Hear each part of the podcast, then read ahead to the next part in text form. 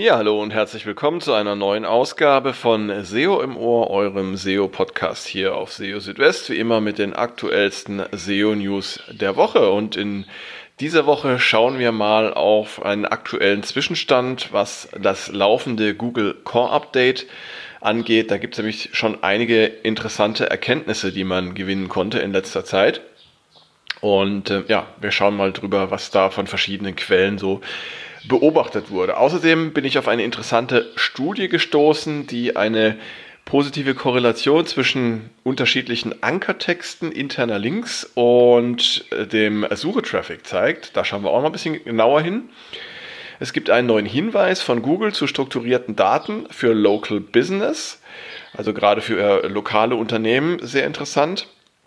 Google kann mit fehlerhaften Redirects zur Homepage umgehen und Webpage-Test, also das Tool, mit dem man ähm, die Performance von Webseiten testen kann, bietet jetzt Empfehlungen und auch ähm, Experimente ohne Codeänderung an. Ja, all das in dieser Ausgabe von SEO im Ohr. Schön, dass ihr dabei seid. Und fangen wir gleich mal an mit dem laufenden Core-Update vom Mai, was Google ja immer noch ausrollt. Das ist noch nicht abgeschlossen. Und zumindest stand jetzt äh, während dieser Aufnahme. Ähm, und es gibt da von verschiedenen Quellen unterschiedliche Erkenntnisse, ähm, ähm, welche Arten von Websites betroffen sein könnten und ja auch zur Entwicklung ähm, verschiedene Dinge. Und ähm, diese Sachen habe ich euch einmal zusammengetragen. Äh, zunächst einmal ist mir aufgefallen, dass sich die Dynamik kurz nach dem Start des Updates sehr stark abgekühlt hat. Das heißt, am 26. Mai, den Tag nachdem Google das Update bekannt gegeben hatte. Da gab es eine sehr große Dynamik. Das sieht man an den Ausschlägen von verschiedenen Tools. Ich habe jetzt hier mal exemplarisch auf ähm, Rank äh, Ranger geschaut. Da war eben der Ausschlag sehr groß, aber danach ging es sehr deutlich zurück, was eben ein Anzeichen dafür ist, dass die ja, die Schwankungen oder die Verschiebungen der Rankings da eben auch deutlich weniger äh, geworden sind. Ähm, dann äh, auch sehr interessant ist, äh, Google scheint den Search Intent der Nutzer stärker zu berücksichtigen. Ähm, das hat jetzt zum Beispiel Malte Landwehr in einem Beitrag auf LinkedIn beschrieben. Demnach sind insbesondere Wörterbücher und Wikis, außer Wikipedia, ähm, oder gehören Wörterbücher und Wikis außer Wikipedia zu den Verlierern, ebenso Stockfoto-Websites. Ähm, denn das sind die Arten von Websites, die Google oftmals dann in den Suchergebnissen anzeigt, wenn unklar ist, wo genau oder wonach genau gesucht wird und welche Ergebnisse relevant sind. Auch Websites über Videotrailer und Games haben demnach verloren, während YouTube äh, zugelegt hat. Und das zeigt, dass die Nutzer mehr an den Videos selbst interessiert sind, aber nicht an Beschreibungen oder Texten über die Videos. Und ebenfalls interessant ist, dass anscheinend Generalisten, also Websites, die möglichst viele Themen abdecken wollen, wie Chip oder T-Online, ähm, dass die verlieren bei diesem Update und Spezialanbieter aus verschiedenen äh, Branchen, wie zum Beispiel Touristik oder Gesundheit, zulegen können. Ja, äh, auch E-Commerce-Websites scheinen zu den Gewinnern zu gehören. Laut Stefan Vorwerk haben die 250 sichtbarsten Online-Shops in Deutschland bisher mehr, mehr als 4% an Sichtbarkeit zulegen können im Zuge des Updates. Und ja, die verstärkte Präsenz von Shops unter den Suchergebnissen, die hatte sich ja bereits kurz nach dem Start des Updates schon ähm, abgezeichnet.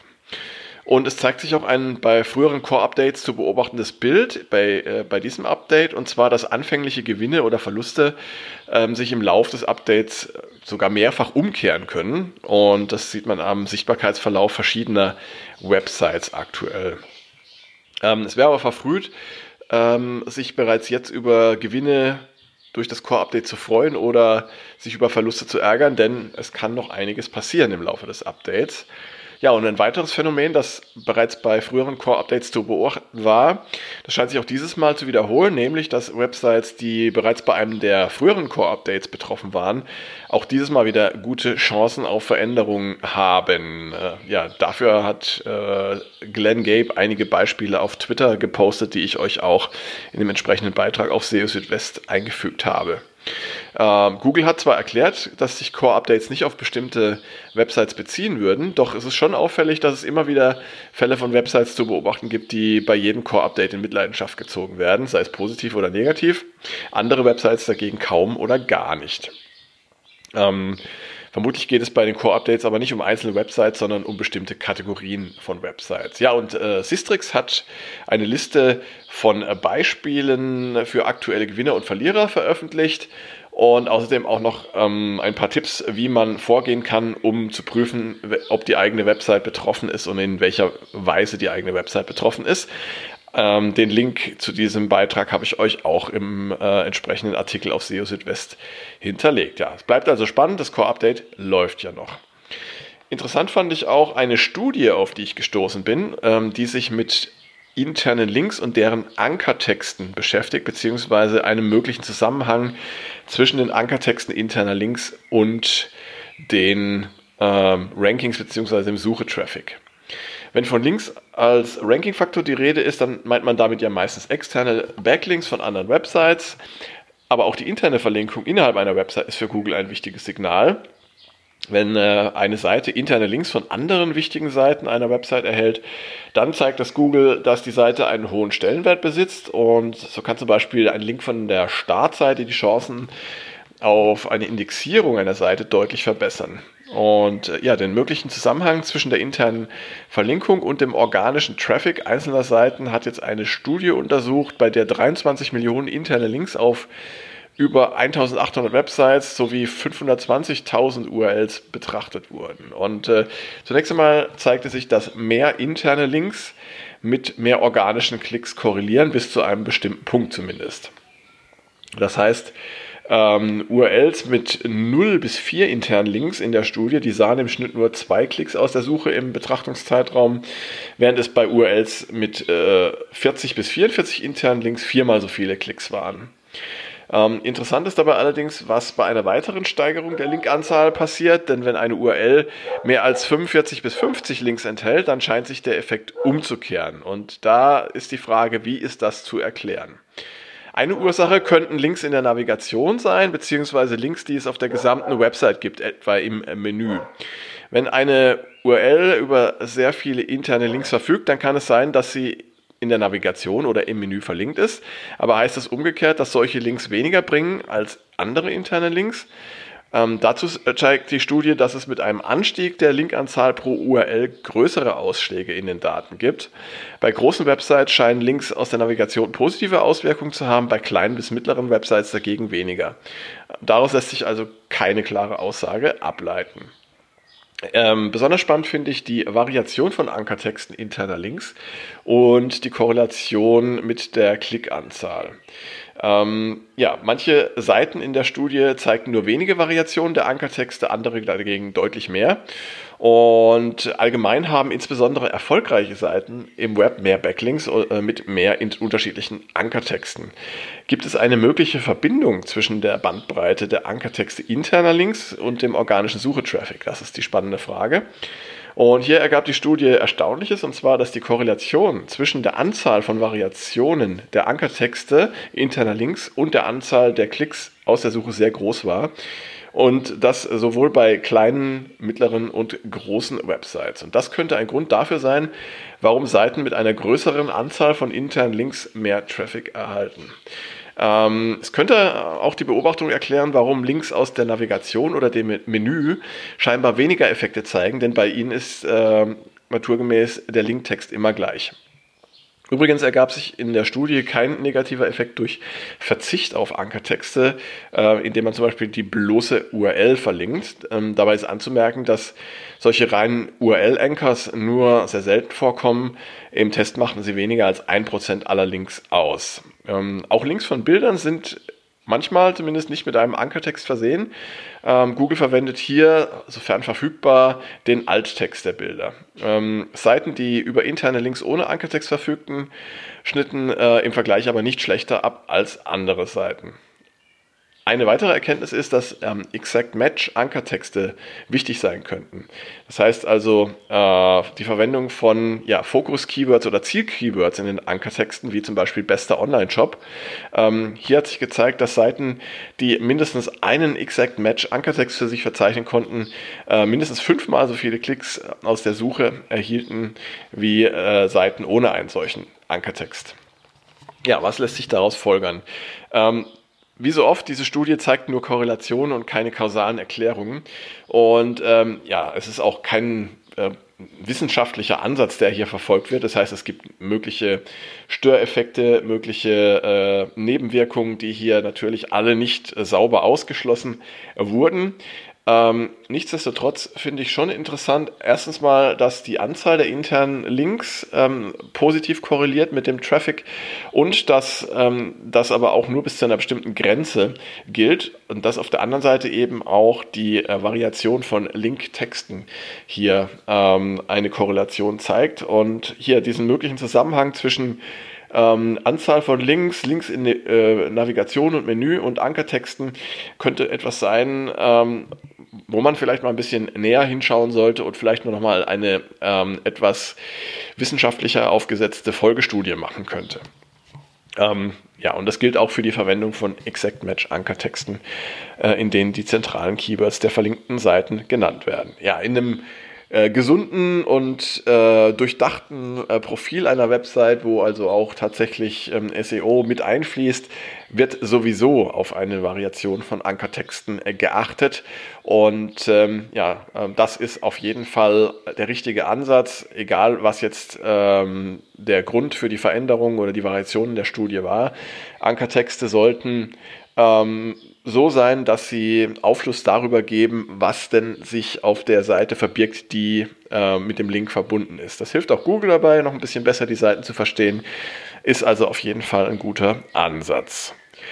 Ja, dann äh, kommen wir noch zu einer Meldung, die so aus Local SEO-Sicht wichtig ist, und zwar strukturierte Daten zu Local Business. Die dürfen auf jeder Seite einer Website eingefügt werden. Also mit Hilfe von strukturierten Daten vom Typ Local Business können Unternehmen Informationen, zum Beispiel über Öffnungszeiten, die Adresse oder Bewertung auf ihrer Website einfügen. Und Google kann diese Informationen dann in den Suchergebnissen verwenden, zum Beispiel in Knowledge Panels, in Karussells für lokale Suchergebnisse oder auch in Google Maps. Ähm, bisher stellte sich aber immer so ein bisschen die Frage, auf welchen Seiten einer Website sollte man denn nun die strukturierten Daten zu Local Business einbinden? Nur auf der Startseite, auf der Kontaktseite oder auch auf weiteren Seiten? Und zu dieser Frage hat Google jetzt einen wichtigen Hinweis in seine Hilfeseite für Local Business integriert. Da steht nämlich jetzt zu lesen, du kannst auf jeder Seite deiner Website strukturierte Daten vom Typ Local Business einfügen. Es kann jedoch sinnvoll sein, die Daten auf einer Seite zu platzieren, die Informationen zu deinem Unternehmen enthält. Heißt, kein Problem, Local Business auf jeder Seite zu haben. Sie sollte aber auf jeden Fall auf den Seiten sein, auf, die, äh, auf denen es äh, um das Unternehmen geht. Startseite, Kontaktseite, Anfahrt, was auch immer. Ähm, aber im Zweifelsfall baut es einfach auf jeder Seite ein. Ist wahrscheinlich technisch auch der einfachere Ansatz, das zum Beispiel einfach ins Template zu übernehmen und dann passt das. Ja, Google kann mit fehlerhaften Redirects zur Homepage umgehen, finde ich auch interessant. Ähm, damit ist Folgendes gemeint. Angenommen, ihr entfernt Seiten oder äh, ja, ihr entfernt Seiten von eurer Website und statt einen 404 äh, zu senden, richtet ihr eine Weiterleitung ein auf die Homepage. Ja, das ist ja ein Ansatz, der ist im Grunde falsch, denn ähm, Google sagt ja in dem Fall einfach ein 404 oder auch ein 410 senden, dann kann Google erkennen, ähm, dass die Seite eben nicht mehr da ist. Aber offenbar ist es eben auch kein Problem, wenn ihr diesen Ansatz mit, der, mit dem Redirect zur Homepage äh, verwendet. Google kann damit umgehen. Das hat John Müller jetzt auf Twitter auch erklärt. Ähm, das passiert anscheinend so oft, dass Google gelernt hat, dass das ähm, äh, wie damit umzugehen ist. Und das ist also völlig okay, wie John Müller ähm, schreibt. Aber es ist dennoch zu empfehlen, wenn ihr die Möglichkeit habt, lieber sauber ein 404 oder ein 410 zu senden.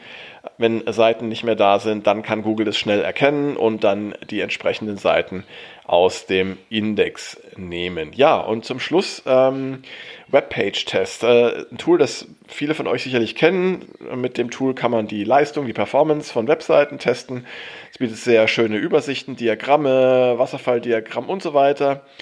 Ähm, und dieses Tool, was ja ohnehin schon ziemlich äh, praktisch und beliebt war, hat jetzt noch ein paar tolle Verbesserungen erhalten. Und zwar werden jetzt auch konkrete Empfehlungen ähm, angezeigt in drei verschiedenen Bereichen, und zwar Geschwindigkeit, Usability und Resilienz. Ähm, diese Empfehlungen, die werden dann so als Zusammenfassung nach dem Test dargestellt und dann kann man per Klick auf detaillierten Optimierungsvorschlägen äh, äh, zu ähm, detaillierten Optimierungsvorschlägen kommen, so ähnlich wie ihr es zum Beispiel schon aus Google PageSpeed Insights kennt. Und ähm, ja, dann könnt ihr da eben äh, daraus ablesen, was ihr auf eurer Seite ändern solltet, um die Performance zu verbessern. Besonders interessant ähm, ist ein neues Feature und zwar sind jetzt auch Experimente ohne Codeänderungen auf der Webseite möglich, die sogenannten No-Code-Experiments. Ähm, diese Funktion, die gibt es leider nur in der kostenpflichtigen Premium-Version von Webpage Test. Ähm, aber sie ermöglicht das Testen von vorgeschlagenen Optimierungen, ähm, ohne dass die betreffende Webseite dazu angepasst werden muss. Also schlägt Webpage Test zum Beispiel das Aufschieben von JavaScript vor, der das Rendern blockiert, dann kann man mit einem Klick ein entsprechendes Experiment auswählen und dann wird, wird diese Änderung simuliert in einer Sandbox-Umgebung, sodass man dann gleich sehen kann, was es an Performance ähm, bringt. Und ähm, das heißt, ihr könnt also Änderungen testen, bevor ihr da viel Aufwand reinsteckt in, in Code-Optimierung. Ihr könnt sogar frei anpassbare Experimente durchführen, äh, bei denen ein beliebiger Code an verschiedenen Stellen äh, in einer Website simuliert eingefügt werden kann, um dann die Auswirkungen zu beobachten. So könnt ihr zum Beispiel vorab testen, wie sich das Hinzufügen von einem Tracking-Skript oder einem Werbeskript von einem Drittanbieter auswirkt und ja, dann entscheiden, ob das für euch in Frage kommt oder nicht. Also mit diesen neuen Features, da bietet Webpage-Test interessante und hilfreiche Einblicke, wie ich finde, ähm, in die Optimierungspotenziale von Webseiten und insbesondere die Möglichkeit, Änderungen ohne Anpassung am Code zu testen. Ähm, erlaubt es, die passenden Maßnahmen eben vorab dann erstmal zu prüfen und dann auszuwählen. Ähm, ja, das war's für diese Ausgabe von SEO im Ohr. Ich freue mich wie immer, dass ihr dabei gewesen seid. Mein Hinweis, ihr kennt ihn schon an dieser Stelle. Wenn ihr Fragen habt, Änderungswünsche, Themenwünsche, Kritik, was auch immer, meldet euch gerne bei mir, schreibt mir an info.seo-südwest.de oder kontaktiert mich über die verschiedenen sozialen Netzwerke. Ich freue mich über jede Rückmeldung von euch. Und ja, ansonsten verbleibt mir nicht viel mehr, als euch auf die nächste Folge von SEO im Ohr hinzuweisen. Die gibt es dann in etwa einer Woche. Und in der Zwischenzeit halte ich euch natürlich auch auf dem Laufenden auf SEO Südwest täglich mit den aktuellsten SEO-News für euch. Ja, das war's dann aber auch wirklich. Euch eine gute Zeit. Macht's gut. Ciao, ciao. Euer Christian.